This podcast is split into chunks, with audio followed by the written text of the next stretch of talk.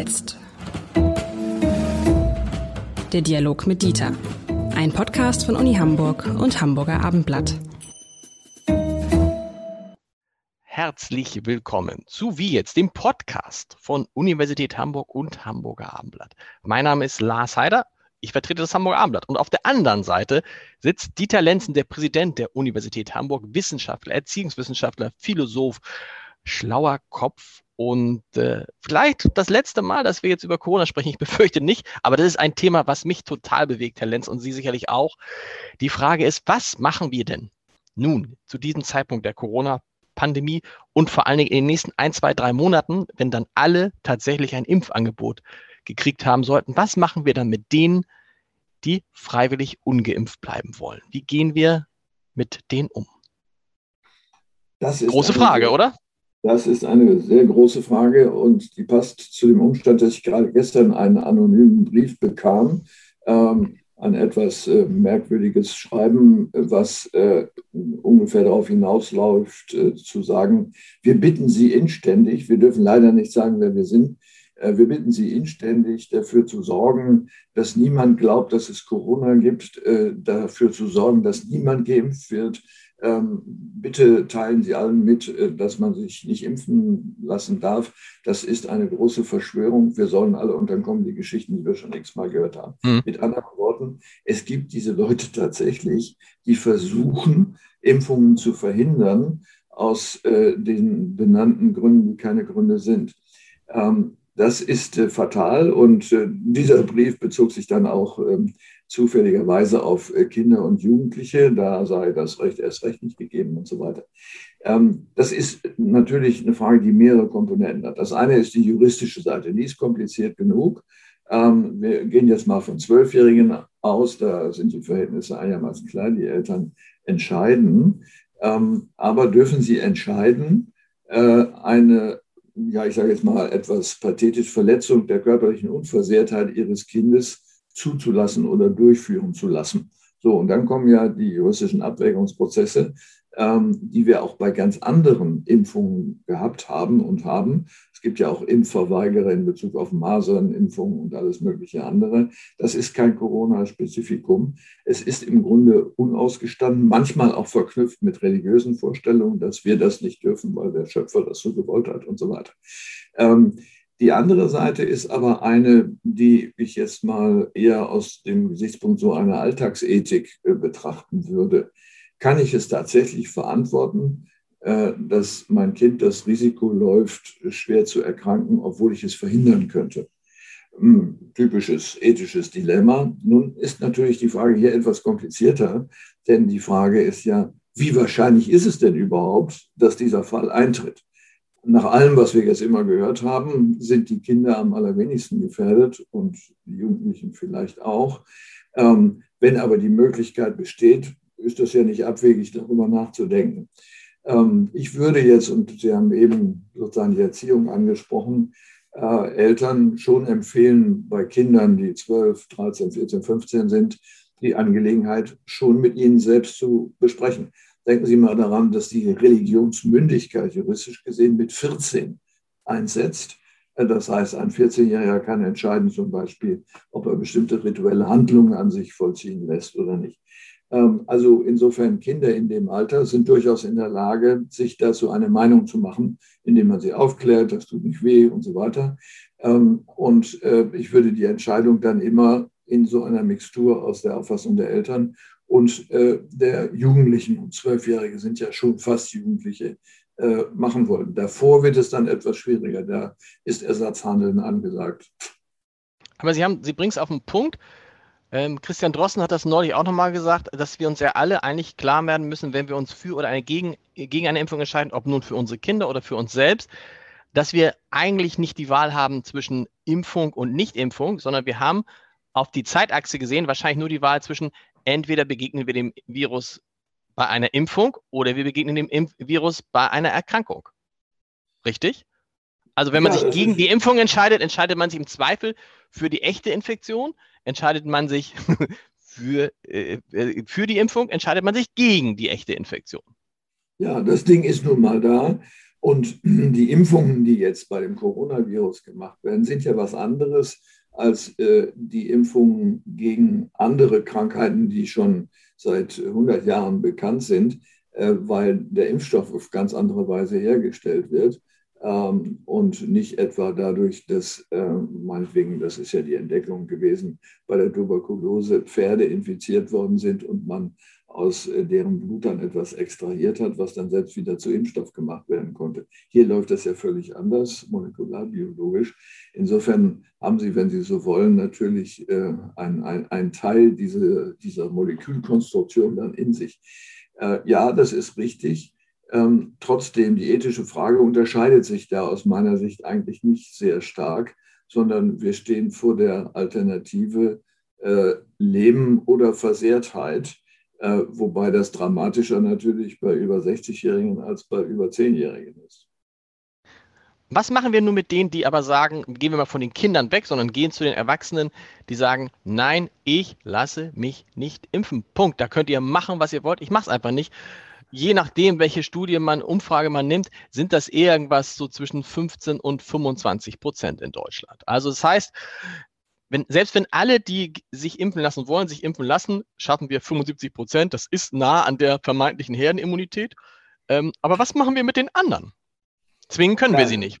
Ja, kann man schon. Äh, man muss es dann als Gesetzgeber natürlich wollen. Die Lage hat sich gegenüber, sagen wir mal, den 20er, 30er Jahren natürlich dadurch erschwert, äh, dass die Weltanschauungsvielfalt viel größer ist, als sie damals war. Ähm, das heißt, heute können die Menschen mit äh, Berufung auf ihre religiöse Orientierung sagen, das darf ich gar nicht, also kannst du mich auch nicht zwingen, Religionsfreiheit, fertig. Ähm, natürlich kann der Staat das, äh, wahrscheinlich gäbe es dann auch Klagen und lange Prozesse vor dem Verfassungsgericht, aber machbar ist es. Die Frage ist jetzt nur, ist es nicht klüger, ähm, sagen wir mal, die Folgen des Nichtimpfens dann auch tatsächlich spürbar zu machen. Es gibt in der Erziehungsphilosophie, um die mal zu bemühen, äh, eine Kategorie, die nennt man logisches Bestrafen. Das äh, kann man bei Kindern auch anwenden und sagt, gut, okay, du willst das jetzt nicht, das musst du nicht, aber die Folgen musst du tragen, du wirst es sehen, ich mache dich darauf aufmerksam. So, dafür gibt es Grenzen, das ist die heiße Herdplatte. Ähm, aber hier kann man es natürlich auch sich überlegen und sagen, bestimmte Freiheiten kann man dann nicht beanspruchen. Es kann nicht sein, dass jemand, der sich weigert, sich impfen zu lassen, wiederum andere gefährdet. Das geht nicht. Das heißt, in bestimmte Veranstaltungen kann ich dann eben nicht rein. Punkt. Ähm, so, und die Politik wird sich äh, noch in diesem Jahr, wenn es eine neue Regierung gibt, mit dieser Frage auseinandersetzen müssen. Heißt auch, man könnte den Leuten auch Urlaube verbieten und sagen, wer nicht geimpft ist, der ähm, darf nicht fliegen zum Beispiel? Da gibt ja, es ja einen Aufschrei. Also man stelle sich jetzt vor, Annalena Baerbock sagte, würde sagen, mit mir als grüne Bundeskanzlerin dürfen Geimpfte das und das und das und das nicht tun. Dann, glaube ich, würde sie nicht grüne Bundeskanzlerin werden. Äh, dürfen nicht Geimpfte das nicht tun. Nee, nicht, Entschuldigung, nicht Geimpfte, ja. natürlich. Genau. Äh, ja, man kann jetzt anfangen nachzudenken. Man könnte ja Flüge veranstalten für nur für nicht Geimpfte. Da kann ja nichts passieren, außer dass die sich gegenseitig infizieren. Das müssen Sie sich dann überlegen. Aber eins geht nicht, äh, dass das Wohl der Gemeinschaft aufs Spiel gesetzt wird, äh, weil Einzelne für sich ähm, äh, Freiheitsrechte beanspruchen, die die Freiheit der anderen beeinträchtigen. Das ist ja immer die gleiche Frage. Meine Freiheit endet dort, wo ich die Freiheit anderer beschränke. Und das ist eine Frage, die letztlich nur politisch zu lösen ist. Sie haben recht, wer das im Moment äußern würde, hätte Probleme bei der Wahl. Äh, auf der anderen Seite würde ich natürlich gerne von den Kandidaten wissen, wie sie sich denn dazu stellen. Ähm, ist das egal und lässt man lässt es einfach weiter so laufen wie jetzt oder ist man bereit, eine Impfpflicht einzuführen, wie für andere Krankheiten auch? Sie haben eben die Erziehung angesprochen. Man kann ja auch in der Erziehung positiv, äh, mit, also mit, mit, mit Anreizen locken. Das könnte man ja in Sachen Impfung auch. Man könnte ja sagen, also äh, in Amerika gibt es das, glaube ich. Wenn du dich impfen lässt, gibt es ein Lotterielos extra. Oder man, für alle die, die sich jetzt impfen lassen, werden, die müssen ein halbes Jahr, was ich, zwei Wochen keine Mehrwertsteuer zahlen oder so. Muss man, muss man nicht auch mal versuchen, so, so, so, so, so positive Anreize auszudenken? Das sind natürlich sachfremde Motive. Das ist nicht zufällig, dass in den USA das ökonomisch versucht wird zu regeln. Das ist ja eigentlich nicht so unsere Art. Ähm, also erstens mal, wenn Sie jetzt äh, geldwerte Vorteile einräumen würden, müssten Sie sie ja den 82 Millionen Bürgern einräumen. Das wird ein teurer Spaß. Äh, kommt darauf an, was es dann wäre. Ähm, aber äh, es geht an der Sache vorbei. Ähm, wir müssen in einer aufgeklärten Gesellschaft auf die Einsichtsfähigkeit der Menschen setzen und für richtig gehaltenes und gewusstes auch verbreiten und die Konsequenzen daraus versuchen durchzusetzen. Wenn es äh, tatsächlich so große Zahlen sind, wie Sie sie eben zitiert haben, das sind ja alles Schätzungen, man weiß es nicht so genau. Und wir beobachten ja auch, dass die Impfbereitschaft rapide zugenommen hat, womit keiner gerechnet hatte, der an diese Zahlen glaubt. Ähm, wenn das aber so bliebe, dann muss das eine politische Lösung sein. Man kann das nicht einfach laufen lassen. Das geht nicht. 20 Prozent äh, sind einfach zu gefährlich, vor allen Dingen vor dem Hintergrund, äh, dass wir ja davon ausgehen müssen, dass Reinfektionen möglich sind, dass man nach einem halben Jahr eben nicht mehr immun ist, auch die Geimpften nicht. Äh, und dann gibt es ja solche Zeitfenster, in denen ein Infektionsrisiko besteht durch die Nicht-Geimpften. Und man muss ja auch immer gucken, man, man, betrachtet immer nur die medizinischen Wirkungen, also die medizinischen Wirkungen einer Impfung und die medizinischen Wirkungen einer Corona-Infektion. Man muss aber ja gerade, das sieht man an den Studierenden, glaube ich, auch sehen, was sind die sozialen, was sind die psychischen Wirkungen, wenn sich Menschen über Monate, im, im Fall der Uni jetzt über, über ein Jahr, nicht in Präsenz treffen dürfen. Ne? Und auch das könnte man ja, wenn sich alle impfen lassen würden, könnten sich wieder alle ganz normal treffen. Und was das für Wirkung hätte für die Gesellschaft, kann man ja gar nicht beziffern. Ja, ich hoffe, dass der Ethikrat dieses ganze Spektrum von Implikationen aufmacht, die äh, durch die eine oder andere Verhaltensweise gegeben sind, äh, die weit hinausgehen über äh, medizinische Risiken äh, und vielleicht sogar wichtiger sind, weil sie die Verfassung einer ganzen Gesellschaft betreffen äh, und äh, die Folgen, die möglicherweise viel später erst eintreten, eintreffen. Ähm, ob das die sind, die Sie jetzt gerade genannt haben, dass es äh, sozusagen ein, ein Leiden ist, äh, wenn man nicht beliebig viele Menschen sehen kann, sei mal dahingestellt. Das hat ja was mit unseren Vorerfahrungen zu tun. Wenn Sie sich gar nichts anderes vorstellen können, Sie leben in einem Bergdorf im Himalaya, dort sind 30 Personen, die nur einander sehen, dann würde man ja nicht zu dem Gedanken übergehen zu sagen, ja, die haben schwere psychische Leiden, weil sie nur 30 Personen sind. Also mit anderen Worten, die Vorerfahrung ist natürlich immer wichtig. Ich will das überhaupt nicht relativieren, äh, aber äh, das kann sich natürlich auch ändern. Wenn ich schon mal einen Wissenschaftler hier habe, können wir da noch drüber sprechen, über diese neuen Impfstoffe. Das ist ja ganz interessant als diese Impfstoffe erfunden wurden oder als es Anfang des Jahres dann losging, dass, dass diese mRNA-Impfstoffe auf den Markt kamen, äh, haben auch viele gesagt, auch ich übrigens dachte, oh, ich warte mal lieber ab, bis AstraZeneca kommt. Das ist ein Vektorimpfstoff, das kennt man. Ne? Ähm, das hat sich komplett gedreht. Trotzdem geistert immer rum bei den Menschen, uh, da wird mein Erbgut verändert. Ähm, wenn man sich damit beschäftigt, denkt, sieht man, das ist Quatsch, wenn Sie verbessern mich. Im Wesentlichen gibt dieser mRNA-Impfstoff, also BioNTech oder Moderna, gibt dem ähm, Körper eine Art Bauanleitung für eine Immunabwehr, wenn das Virus in den Körper kommt. Das führt übrigens auch dazu, dass nach der zweiten Impfung von BioNTech die Reaktionen größer sind, weil dann diese zusätzliche Körperabwehr, vereinfacht dargestellt, zum ersten Mal aktiviert wird. Das hat aber nichts damit zu tun, dass jetzt mein Erbgut für Generationen in irgendeiner Form ähm, verändert wurde? Also äh, ja, es ist völlig unterschiedlich. Ähm, Sie haben das ganz wunderbar erklärt. Ich bin am weitesten entfernt davon, etwas Mündiges über äh, Mikrobiologie sagen zu können. Äh, aber es ist richtig, die Arbeiten an dieser Art von, ähm, von Impfstoffen sind ja viel älter als Corona.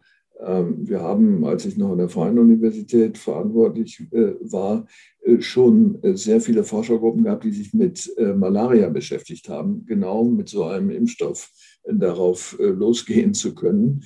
Ähm, vieles wurde dort nicht gewusst, gewusst, war auch nicht messbar, auch nicht sichtbar zu machen. Das hat sich sehr geändert, auch durch die Möglichkeiten, die die Strahlungsquellen äh, im DESI äh, inzwischen äh, geben.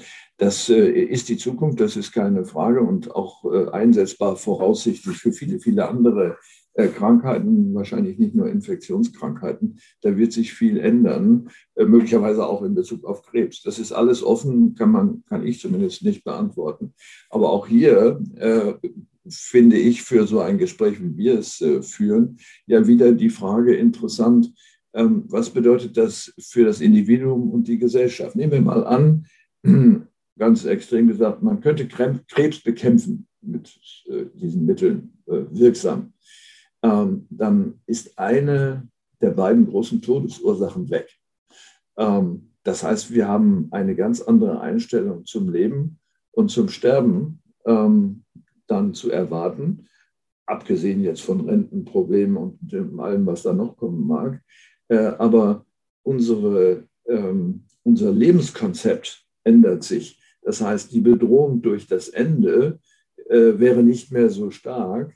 Ähm, wir blenden diese Bedrohung durch das Ende ja sehr stark aus, wenn Sie sich das äh, anschauen, äh, wie äh, man allein daran kann man das sich anschauen, mit Friedhöfen umgegangen wird oder mit dem zur Schaustellen von Leichen.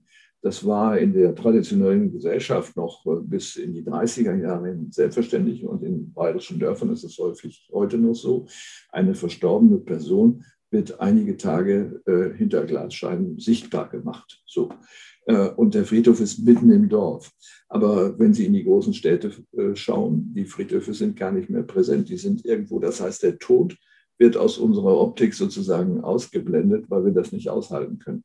Wenn es aber medizinisch möglich ist, das Problem zu lösen, stellt sich diese Frage ganz anders. Dann ist der Tod im Grunde so eine Art Unfall, wo man sagt, ach Gott, war eigentlich nicht vorgesehen.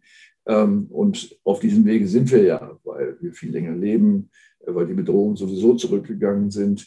Äh, eine spannende Frage, äh, wie unsere Einstellung auch zu unserem Lebenszyklus und den einzelnen Ereignissen daran sich ändern mag.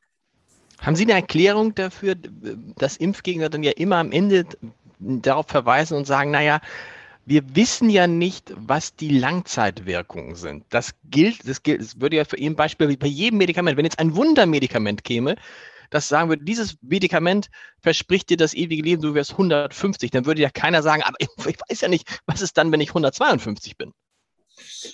Ähm, ja, ja, das kann sein, ähm, aber das gilt ja für alles, was wir an Neuem tun, nicht nur für die Einnahme von, äh, von Stoffen.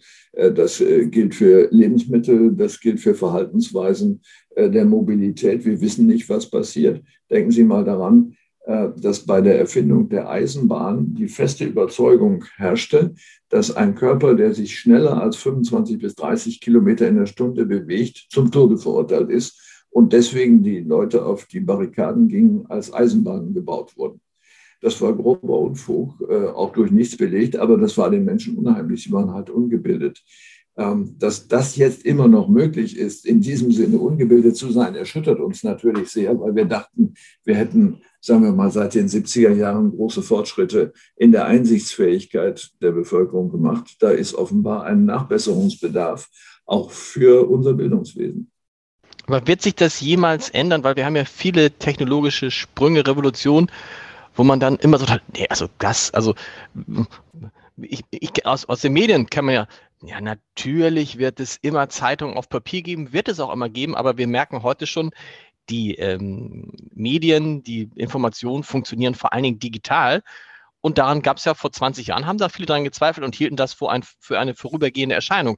Auch das Internet war ja nicht nur für einige Politiker Neuland, sondern auch für andere, die gesagt haben, naja, das kommt und geht. Warum wird es immer nicht immer so sein, dass das Neue erstmal bei vielen mal abwarten, wie das kommt? Übrigens, was dann auch dazu führt, bei denen, die abwarten, dass sie natürlich nie zu denen gehören, die davon profitieren. Ja, das könnte sein. Also anthropologisch ist das vielleicht ähm, dadurch zu erklären, dass ähm, wenn wir auf Sicherheit setzen und jeder, jeder menschliche Organismus muss auf Sicherheit setzen, sonst stellt er ja sein Leben in Frage, äh, dann gehen wir am besten, wenn wir alles so lassen, wie es ist. Denn die Erfahrung ist ja, äh, es hat geklappt, es ist nichts passiert. Es hätte noch immer Jotjong gesagt, man in, im Rheinland. Warum sollten wir daran was ändern? Ähm, so, aber es ist leider so, um uns herum ändert sich alles, also müssen wir dem natürlich auch äh, Genüge tun. Und im Rahmen der Globalisierung der Lebensverhältnisse, das ist ja nicht nur wirtschaftlich so, sondern Corona ist ein Globalisierungseffekt, ähm, ist das einfach so. Und wir müssen uns umstellen können. Das heißt, die Flexibilitätserwartung gegenüber jedem Einzelnen steigt massiv und übrigens auch der Gesellschaft als Ganzer und dann damit auch der Politik. Ähm, das heißt, konservative Politik zu machen, ist heute sehr schwierig. Äh, wenn sie darin bestehen sollte, zu sagen, wir ändern vorsichtshalber nichts, dann bleibt alles gut. Jetzt ist es doch gut. Das ist leider nicht möglich. Das haben Sie wie immer schön gesagt. Wir hören uns nächste Woche wieder. Bis dahin. Bis dahin.